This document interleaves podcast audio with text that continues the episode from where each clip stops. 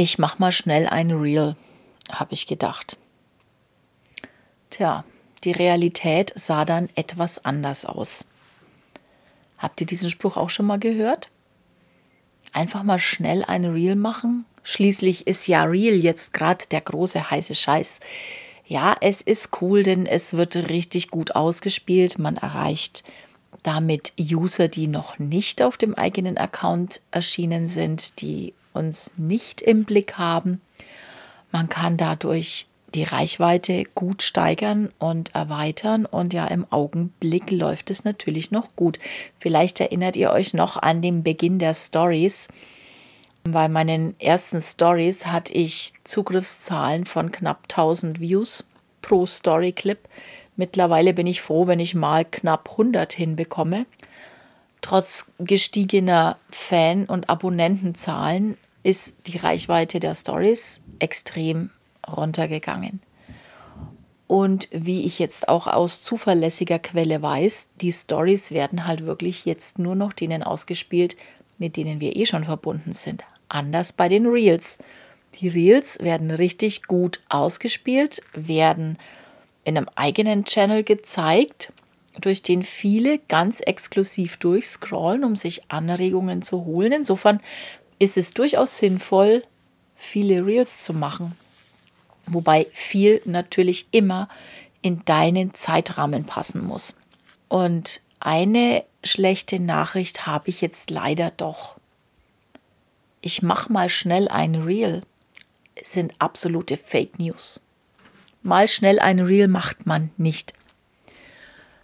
Reels brauchen Zeit und auch wenn ich mich vom Perfektionismus verabschiede und wenn ich eigentlich nur die Message transportieren möchte und nicht ewig feilen will, dennoch brauchen Reels ihre Zeit. Sie haben einen anderen Anspruch.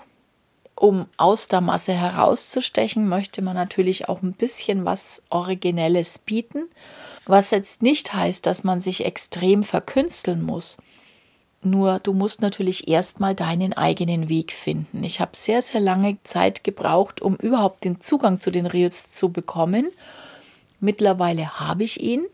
Ich habe jetzt so ein Stilmittel für mich gefunden, mit dem ich mich gut arrangieren kann, das ich aber nicht ständig verwende. Ich mache es, wenn es mir gerade in den Kram passt, wenn ich eine Idee dazu habe. Und ansonsten probiere ich auch einiges aus.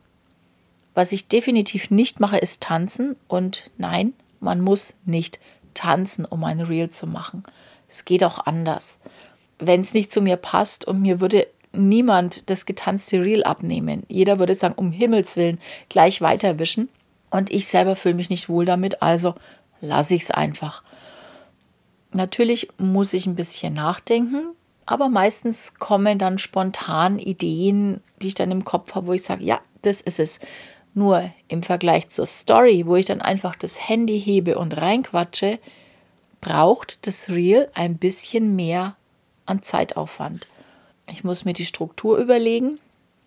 Vielleicht kann ich dann einfach mal reinquatschen. Aber das Reel lebt natürlich schon von den Texteinblendungen, von den Features, die man noch dazu gibt. Vielleicht mixt man ein bisschen was und schneidet ein bisschen schneller. Also da gibt es schon noch einige Tricks. Ja, und mein Workflow, den ich im Moment sehr liebe, ist, dass ich, wenn ich eine Idee habe, das Reel aufnehme. Meistens sind es dann unterschiedliche Clips, die ich dann auf meinem Handy habe. Und wenn ich dann irgendwann am Abend, nach dem Abendessen, in der Entspannungsphase sitze, dann hole ich mein Handy und schnippel ein bisschen an meinem Reel. Also es ist losgelöst vom normalen Arbeits Tag vom Arbeitsablauf. Ich habe Reels für mich in die Entspannungsphase verlagert. Somit ist es was, was mit Hobby zu tun hat. Und dadurch fällt es mir auch nicht schwer, dieses Reel zu basteln. An meinem aktuellen Beispiel war es so, dass ich irgendwann am Morgen die Idee hatte. Dann habe ich es aufgezeichnet. Das ging relativ zügig. Also ich persönlich tue mir leicht, auch ungeskriptet so einen Text eins zu eins einzusprechen, ohne dass ich es wiederholen muss. Habe dann meine sechs, sieben, acht Clips gehabt, die ganz kurzen. Ja, und dann habe ich das einfach mal ruhen lassen bis zum Abend. Und dann habe ich am Abend ungefähr noch ein Stündchen dran rumgebastelt. Anschließend kommt natürlich dann noch das Verschönern. Ich brauche ein Coverbild, ich muss mir Captions dazu überlegen, Hashtags überlegen und dann lade ich es hoch. Und im Anschluss wird es dann eben verteilt. Im Feed. Ich warte dann immer ein bisschen, bis ich es in der Story teile. Ja, und dann ist ein neuer Post raus. Und das Witzige war, ich habe nur, damit ihr mal einen Vergleich habt, was Reels wirklich bringen. Ich habe es sehr spät am Abend veröffentlicht. Ich glaube, es war schon halb elf, also absolut außerhalb der Primetime. Habe dann das Handy ausgemacht und als ich am nächsten Morgen um sieben mein Handy angeschmissen habe, habe ich natürlich sofort auf meine Reels geguckt und dann hatte ich schon über 2000 Views. Und das ist natürlich schon ein Hammer und witzigerweise auch sehr viele Kommentare, sehr viel Interaktion. Also Reels bringen was, aber bitte löst euch von der Illusion, dass ihr Reels einfach mal so schnell nebenbei macht.